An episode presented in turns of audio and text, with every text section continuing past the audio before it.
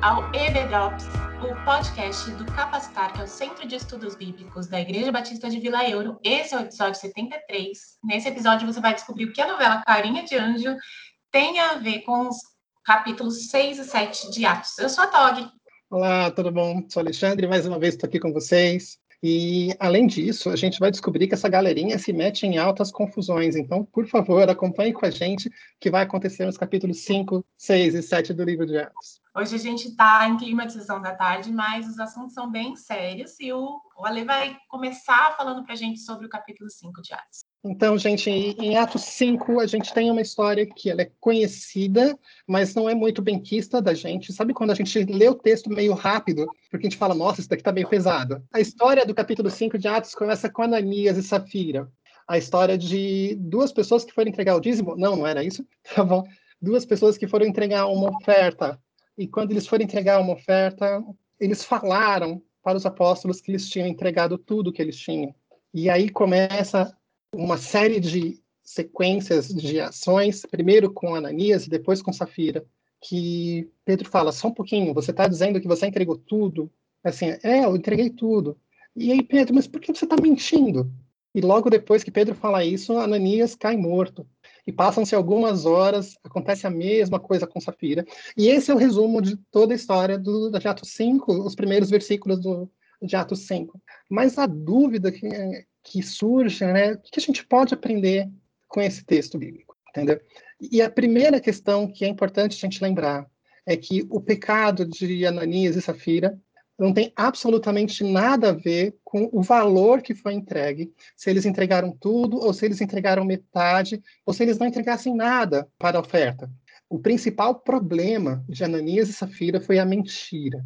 E a gente não sabe direito porque eles praticaram isso se foi por apego a dinheiro, se foi por status, se foi por proteção, se foi por receio de saber como que ficaria a situação deles no futuro, se eles confiassem tudo aos apóstolos. Mas, de fato, assim, eles não entregaram tudo que eles tinham. Mas quando eles foram perguntados, eles afirmaram uma coisa diferente. Eles mentiram.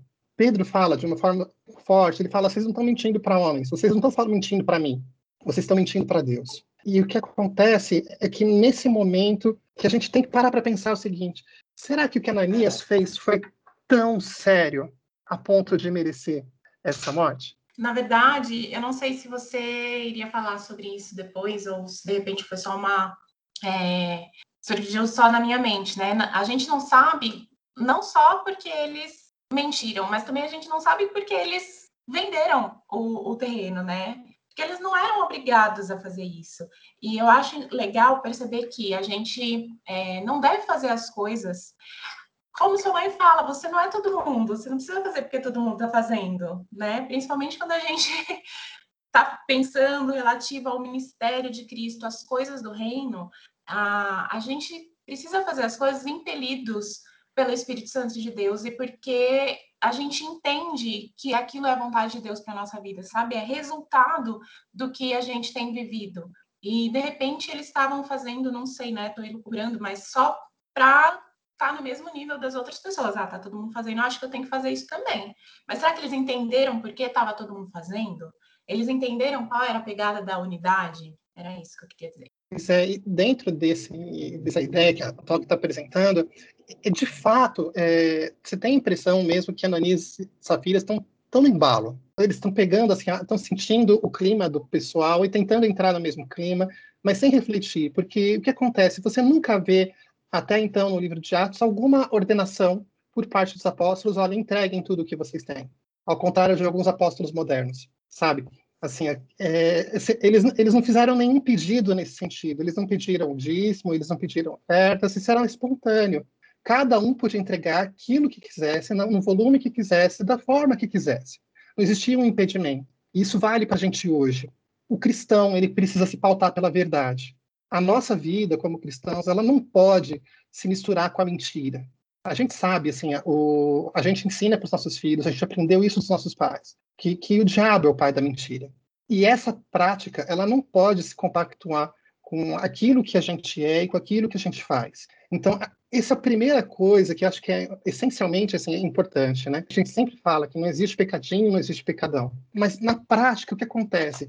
Quando a gente fala do pecado de Ananias, que foi uma mentira, e a gente fala de um pecado de origem sexual, por exemplo, por mais que a gente entenda é, abstratamente que não existe pecadinho, pecadão, para a gente, quando a gente olha no, na prática, no mundo real, nós tratamos as coisas como se fossem diferentes. E isso, não, a gente não tem como negar que a gente faz isso dessa forma.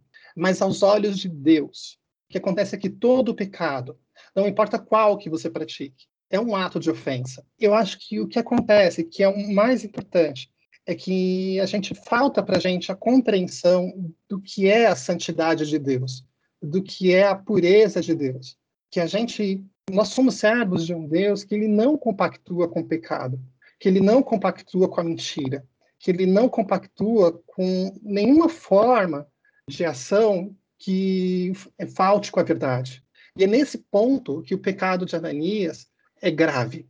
É nesse ponto que o pecado de Safira é grave. Eu acho que tem uma coisa que o livro do, do nosso autor aqui, do Albert Mohler, ele, ele menciona, a questão principal não é porque Ananias e Safira foram mortos. A questão principal é como que todas as pessoas que antecederam Ananias e Safira, desde Adão e Eva, cometeram o primeiro pecado, não foram mortos. E o nome disso é graça. Porque quando Deus chega e fala o seguinte, olha, quando ele dá o recado para Adão, quando ele dá o recado para Eva, olha, não comam daquela árvore, do fruto daquela árvore, porque senão certamente morrereis, assim, aquela coisa assim, já estava claro que ia acontecer. E mesmo assim, Deus, na sua infinita graça, no seu maravilhoso amor, ele tenta achar uma forma, e ele consegue achar uma forma, essa forma é Jesus, para mudar essa situação. Então, assim, quando você fala sobre pecado, Deus ele é infinitamente amoroso e ele é infinitamente misericordioso. Mas ele também é infinitamente santo e ele também é infinitamente justo. E ele não compactua em momento nenhum com o pecado que eu cometo, com o pecado que você comete, com o pecado que Ananias e Safira cometeram. E, e o que é interessante é que quando você vê a reação dos presentes, quando eles viram aquilo que aconteceu, quando você vê para Atos 5, eu acho interessante que a postura deles não foi aquela postura de raiva ou de incompreensão. A postura que eles tiveram está aqui, ó e grande temor apoderou-se de toda a igreja e de todos os que ouviram falar desses acontecimentos. A ideia de temor não é a ideia de medo, mas é a ideia de respeito. É quando você percebe que o Deus que você está tratando, uh, o Deus que te salvou, é alguém que merece respeito. É alguém com quem a gente não pode vacilar, porque ele é importante. Ele merece, da mesma forma que ele nos ama, da mesma forma que ele se importa conosco, importa que nós, na nossa vida cotidiana, na nossa vida diária, pratiquemos esse evangelho de uma forma que seja verdadeira. Então, meu irmão, o que você for fazer, nas escolhas que você for fazer, que o seu testemunho, que o meu testemunho, seja um, um testemunho verossímil, seja um testemunho verdadeiro, e que se alguém perguntar para você, você fez isso? Sim, eu fiz, ou não, eu não fiz, mas que você acha de acordo com a verdade. É isso que acho que é o recado mais importante que a gente pode aprender em Ananias e Safira. Eu acho que a gente se acostuma muito fácil com as meias verdades, né? Às vezes a, a gente diz não, eu não sou mentiroso, não sou mentirosa, não tenho uma vida de mentira, mas no dia a dia, um dia eu estava saindo do shopping com três sacolas, e aí um, um moço veio para mim vender bala, né? Aí ele falou assim, moça, compra uma bala, tal. Eu falei, ah, eu não tenho dinheiro. Aí eu parei para pensar, aí eu virei para ele e falei, é ridículo falar para você que eu não tenho dinheiro saindo com três sacolas do shopping, né? Assim, é, desculpa, mas eu não tenho dinheiro físico. Enfim, eu eu me senti constrangida. Mas sabe, coisas assim de meias verdades a gente vive todos os dias. Eu acho que a gente tem que se atentar a, a, essas questões também. Isso é uma das coisas que o episódio, que o capítulo me, me, me ressalta, e também o que o autor fala sobre a igreja, é, as pessoas terem temor, algumas pessoas acabaram não vindo mais ali, mas que os apóstolos estavam se importando é que a verdade e o evangelho verdadeiro fosse pregado, né? é, não era nenhuma estratégia de marketing, né? A pessoa não tinha que se sentir ali confortável, se sentir bem, é, não tinha uma programação especial, não, era o evangelho verdadeiro sendo pregado.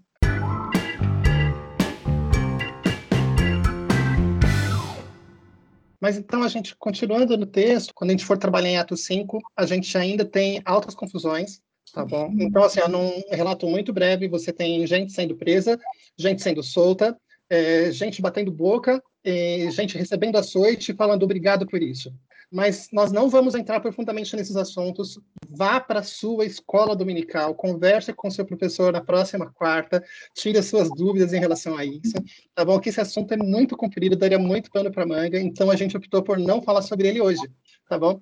Mas logo depois, a gente começa a ter alguns problemas. Exato. Estavam sendo bem atendidas. E o que aconteceu, Tog? Me conta. Ah, esses capítulos, a partir do, de Atos 5, veio para mostrar que nem tudo são flores na igreja primitiva, né? Às vezes a gente romantiza a igreja primitiva, né? Era, nossa, todo mundo dividia o que tinha, era unidade, e eles cantavam, e muitos se aproximavam. Isso estava acontecendo, sim, pelo Espírito Santo, mas o ser humaninho continuava sendo pecador, né? Estava ali em processo de santificação. Então, é, houve ali a primeira divisão da igreja, as viúvas helenistas, que eram as de fala grega, elas começaram a reclamar, achando que as viúvas de Jerusalém, as nativas de Jerusalém, estavam sendo priorizadas. E os apóstolos, eles perceberam que meu, não dá para dar conta de tudo. Eles tinham que se dedicar ao ministério da palavra, da mensagem e da oração. Então, eles reconheceram que aquilo era a vocação e, e, a missão deles naquele momento, que eles deveriam se dedicar à mensagem e à oração. Mas eles não deixaram de lado o problema da igreja. Eles não é, deixaram para lá, não passaram por cima. Pensaram numa solução, e a solução foi convocar homens cheios do Espírito Santo, que tivessem uma vida boa, que, que fossem homens é, bons para serem os servos, aqueles que iam servir e administrar a, esse cuidado com as viúvas. E aí os nomes desses eram sete homens e nenhum segredo. Os primeiros diáconos da igreja, apesar da gente não encontrar ali em Atos 6, a palavra diácono ainda, o que aqueles, o que, opa, o que aqueles homens estavam fazendo era o, o serviço do diácono, né? O que o diácono, ah, o que Timóteo vai descrever a respeito do diácono mais para frente. Entre esses sete homens estavam estava Estevão e eu amo amo essa passagem, eu amo a vida de Estevão e, e amo é, todo, tudo que vem depois. Primeiro, por quê? É, Para a gente pensar. Às vezes a gente categoriza os ministérios ou as funções, né? E pensa, não, é, isso é mais importante que aquilo. Então, né? Ou pregar a mensagem é mais importante do que uh, servir as viúvas. Então, vamos chamar qualquer pessoa aí para servir as viúvas mesmo, na é verdade? Vamos, vamos pensar, qualquer um que estiver passando na rua e tiver com boa vontade, a gente chama para servir as viúvas. Não, eram pessoas qualificadas. E eu acho maravilhoso pensar que, que Estevão, esse homem que, que tinha como dom servir a igreja, é, foi o primeiro mártir da igreja, foi a a primeira pessoa a incomodar ainda mais a, aqueles que estavam perseguindo a igreja. É, eu acho lindo ver que cada função é importante dentro da igreja. E cada função merece ser vista com, com respeito, merece pessoas que são qualificadas dentro da igreja, desde a pessoa que está é, tá ali varrendo o chão até a pessoa que está pregando a mensagem. O Ale deu um exemplo muito legal e eu queria que ele contasse. Antes da gente gravar, ele me deu um exemplo muito legal de um diácono que ele conheceu. Eu queria que ele contasse sobre isso. Sim, eu tenho eu venho de uma igreja presbiteriana, né? E, e, a estrutura da igreja presbiteriana, ela tem os presbíteros regentes, que são os pastores, os presbíteros docentes, que são os presbíteros tradicionalmente falados, né, os nomes, e tem também os diáconos. E, e nessa estrutura, a gente tinha um diácono, tem, não sei se ele, se ele ainda exerce o diaconato, o, o, Edson, e durante um período eu acompanhei o trabalho dele, o trabalho dos presbíteros lá da igreja, né? E, a, e algumas vezes o Edson recebeu um convite por parte dos pastores, olha, você não quer na próxima eleição se candidatar ao cargo de presbítero, porque a gente assim, a gente vê que você tem jeito, sabe, assim, para o cuidado, para o ensino, para esse tipo de coisa, né? E, e, o Edson era absolutamente tranquilo em relação a isso e, e, sempre falou, olha, pastor, muito obrigado pelo convite, né? Mas eu sinto que a minha vocação, assim, o meu chamado é para o diaconato. E, é aqui que eu exerço o meu ministério. E assim, eu sou feliz assim, sabendo que Deus me chamou e eu estou trabalhando naquilo que Deus me chamou. Assim, e em todos os anos que eu vivi lá, assim, eu vi o trabalho dele sendo realizado com excelência, porque ele era uma pessoa que fazia diferença na vida da igreja, fazia diferença na vida da comunidade que a igreja servia, entendeu? Isso porque ele sabia que ele tinha um chamado e ele não recusou o seu chamado, mas ele sabia que ele era chamado por uma coisa específica, e ele atendeu a essa especificidade do chamado sem querer ser algo que ele não fosse. Uhum. É muito legal. Eu penso bastante também na. Agora que eu estou na, bastante na área da saúde, né? A gente categoriza profissões, né? Na nossa vida cotidiana. É engraçado que às vezes eu vejo, né? No, ali no, no, no, hospital tem o médico, tem o enfermeiro, tem o, tem o atendente, o técnico de enfermagem. E, e às vezes você vê um técnico muito bom e as pessoas chegam e falam assim: Nossa, mas por que, que você não faz enfermagem? É, aí você vê um enfermeiro muito bom, nossa, mas por que, que você não faz medicina? Sabe? Não, se você, você não pode ser muito bom e continuar nessa função. Gente, se todo mundo for médico, não existe o trabalho, o trabalho não roda. Né? É, cada um tem a sua função e cada função é importante e que tenham pessoas muito boas naquilo que elas fazem. Isso não quer dizer que elas precisam passar para outra categoria, né? É, elas podem continuar sendo muito boas naquilo que elas fazem é, naquilo que elas foram chamadas para fazer. Isso é ministério também. Isso é trabalhar para o reino e saber é, para o que você foi chamado, se você tem convicção que esse é o seu chamado. E essa situação de Estevão, ela traz para gente, o autor do livro, ele traz para gente três lições, e uma delas eu achei bem legal, que eu não tinha pensado nisso até então. A primeira é que uma das funções do diácono é deixar o pastor livre para é, se realmente se preparar para a mensagem e, e para a oração, assim, liberar o pastor das funções administrativas, né? O diácono, ele não é só para subir na galeria e pedir para os adolescentes ficarem em silêncio. Até porque na nossa igreja os adolescentes nem fazem barulho na galeria, né? Tô sabendo. É, então, a função do diácono, uma das, é permitir que o pastor possa é, se esmerar e se aprofundar na pregação e na oração. Outra, outra característica do, do diácono é que eles são os principais servos da igreja. Eles foram chamados para servir. E a nossa igreja tem como tema, né, chamado para servir. Isso não quer dizer que as outras pessoas não tenham que servir, mas essas pessoas, elas têm como chamado, como dom, como característica principal o serviço, são servos.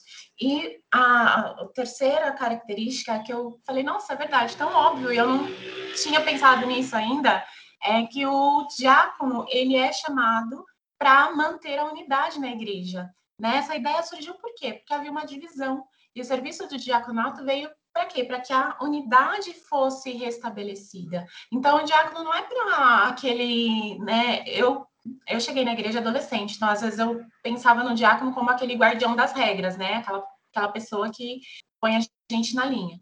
É, mas não, ele é, ele, ele faz isso, ele ele está a serviço da organização, mas para que a igreja continue unida, para que a igreja continue em unidade. Eu achei essa visão muito legal.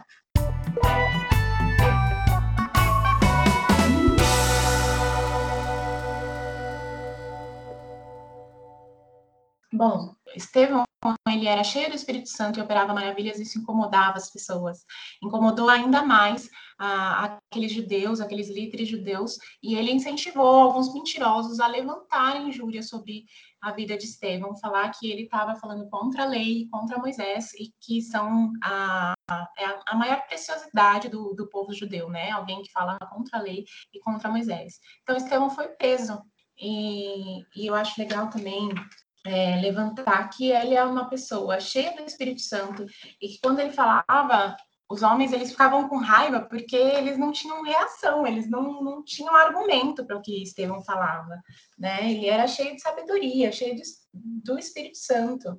É, eles ficavam atônitos com aquilo que, que ele falava, isso causava ainda mais raiva neles. Ah, e aí, na prisão, ah, eles, as pessoas levantaram essas mentiras contra a vida dele e o, sacerdotes perguntaram: Você vai se defender? Se defenda. E as pessoas viram o rosto de Estevão como um anjo. E é legal a gente levantar aqui, outra coisa que o autor levantou, é que a gente tem a imagem de anjo quando a gente fala de criança, né? Ah, é um anjinho, carinha de anjo, ai, que fofo. Mas na Bíblia não é isso, não é essa imagem que, que o povo, que aqueles homens tinham de anjo. Né? A imagem do anjo, o rosto do anjo causava temor, causava respeito, porque o anjo ele vinha para falar a palavra de Deus, para declarar algo vindo do próprio Deus. Né? Então, é, não gerava essa, esse sentimento fofinho, gerava muito mais respeito e temor. E, e ali, quando Estevão ele foi se defender, ele trouxe assim a história do Antigo Testamento inteira. Ele faz uma, se você não sabe, perdeu o Antigo Testamento, vai lá em Atos 7 que que Estevão ele faz um, um panorama assim, mostrando principalmente que as leis, elas não são suficientes. Aquilo que a gente já falou aqui, né? Ela não é suficiente para te salvar do seu pecado. A lei só mostra que você é pecador. A lei só mostra é, a religiosidade, a lei só mostra que a gente precisa de um Salvador. E o templo, ele não é suficiente para assegurar a Deus. Deus não habita em templos feitos por mãos humanas. A, aquele templo do Antigo Testamento, ele era uma representação da presença de Deus. Mas Estevão, ele começa a contar que Deus estava presente muito antes da construção do templo né? E ele estava presente em muitos outros lugares além de Jerusalém. Então Deus não se limita a um lugar, ele não é limitado. E, e é lindo a Atos 7, eu recomendo muito que você leia esse texto. Eu, sempre que eu leio, eu choro bastante esse texto. E no final de Atos 7, ele olha e vê os céus abertos e vê o próprio Jesus em sua glória. Eu lembro é, quando eu fazia seminário, né? Todo ano no seminário tinha um congresso de música, a cada dois anos, eu acho, todo ano, não lembro. E aí os alunos escreviam ah, músicas, né? Era tipo uma competição e tal. E tem uma que eu não me esqueço o refrão. Ela dizia assim: é, O que eu mais quero é um dia olhar para para trás e perceber que não corri atrás da correria que não traz a paz, que não completa o meu ser. Quero poder aprovado chegar aos pés de Cristo e seu olhar receber dizendo filho, valeu seu viver. E é isso que Estevão viu ali. Ele viu o próprio Jesus olhando para ele, dizendo filho, valeu seu viver. E quando eu penso, ai, eu amo demais Estevão. E quando eu penso é, na raiva que os pecadores têm a respeito do evangelho, que é isso que aconteceu depois, né? Aqueles homens se encheram de raiva e apedrejaram Estevão.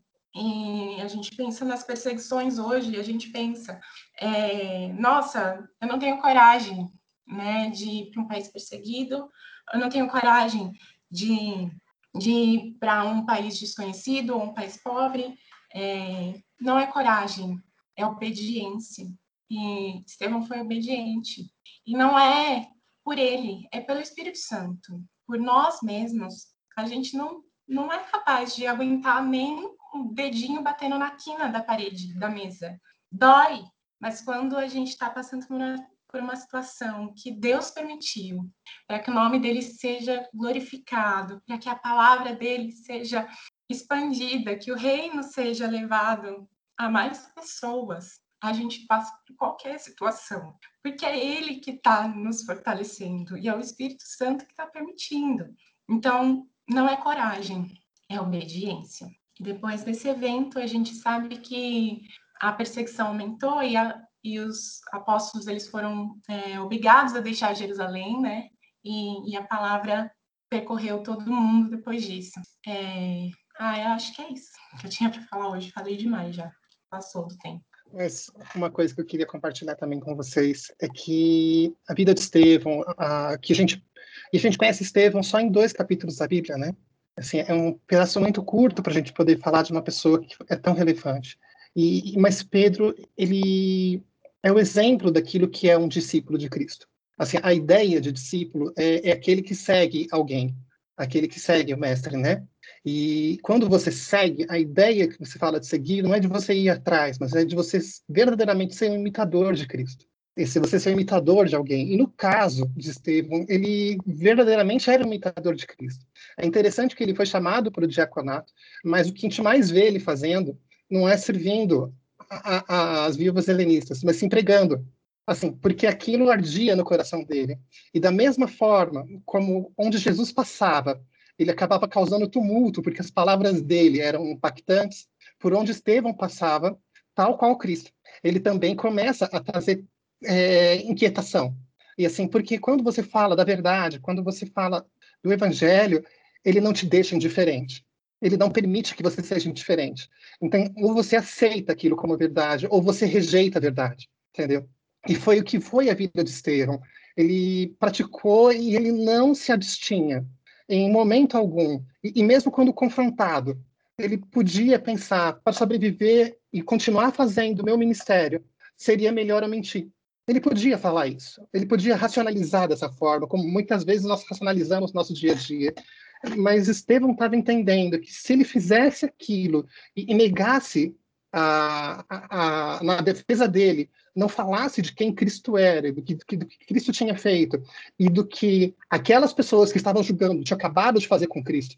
Isso aconteceu no capítulo 5 também, quando Pedro fala: olha, esse nome que vocês estão falando para a gente não pegar, ele foi morto por vocês. Assim, a postura que Pedro teve lá, que os apóstolos tiveram lá atrás, a postura é a mesma postura que Estevão tem agora, de você não se omitir em face da verdade. E Estevão, ele aceita aquilo que vai acontecer. Para ele já era inevitável, ele sabia das consequências daquilo que ia acontecer. Mas ele não abre mão de ser um imitador de Cristo. Ele é fiel até o fim. É, essa ideia, essa fidelidade que a gente encontra em Estevão, a integridade que a gente vê na vida dele, é, é reveladora e é inspiradora e o fato de, de Jesus estar tá, tá olhando para ele. E assim, e até no final, quando Estevão, ele ainda ora, ele fala, olha, não coloque sobre eles esse pecado. Ele ainda tem a visão de perdão. Do mesmo jeito que, que Jesus fez isso também na cruz. Estevão, até o último momento, ele é imitador de Cristo. E, e isso, essa integridade, essa força de caráter, é inspiradora para gente é absolutamente inspiradora para gente. A gente entender não só como um, um mártir, alguém que morreu, mas alguém que morreu por um motivo claro, que ele resolveu não abrir mão do que era mais importante na vida dele, mesmo que ele tivesse que perder a vida por isso. A gente está gravando esse episódio no dia 26 de agosto. É, ele deve ir ao ar para vocês amanhã, dia 27 de agosto, tá bom? Nesse momento que a gente está vivendo, é, tem muita gente saindo de um país chamado Afeganistão. É, ele foi tomado, mais uma vez, pelo Talibã. E tem muita gente fugindo, tem muita gente saindo, porque ninguém sabe o que vai acontecer depois do dia 31. E o que é interessante é que há 20 anos o pessoal da Visão Mundial está lá, está trabalhando fortemente é, com ministérios sociais de evangelização lá no Afeganistão. E eu estava ouvindo um comunicado deles na semana passada, e eles optaram por não sair de lá. Assim, ninguém sabe o que vai acontecer com eles, ninguém sabe o que vai acontecer com aquelas pessoas, mas eles entenderam que eles têm chamado, que eles foram chamados por Deus para estarem lá, para abençoarem a vida daquelas pessoas e eles, seguindo o exemplo de Estevão, não estão abrindo mão hoje do Evangelho. Então, a gente pega o exemplo de Ananias e Safira, no capítulo 5, que por causa de um terreno resolveram mentir. E a gente pega um pouquinho mais para frente, em Atos 7, o exemplo de Estevão, que aceita a morte para não ter que mentir. E aí vem aquela pergunta, irmão, você sabe de que lado você tem que estar. Assim, Ah, mas o que, que a gente tem que fazer? O que, que você tem que fazer na sua vida? O que, que eu tenho que fazer na minha? Para que essa integridade, para que essa força de caráter seja cada vez mais presente. É esse a, a, a quietação que a gente quer deixar com vocês hoje, tá bom? Essa provocação para que você pare para pensar um pouco. Onde eu estou hoje? Assim, eu estou mais perto de Ananias, eu estou mais perto de Safira ou eu estou mais perto de Estevão? Sim, sem mais delongas, venham para a EBD, leiam Atos 5, 6 e 7, vocês já têm bastante reflexão até aqui. Até a próxima. Obrigada.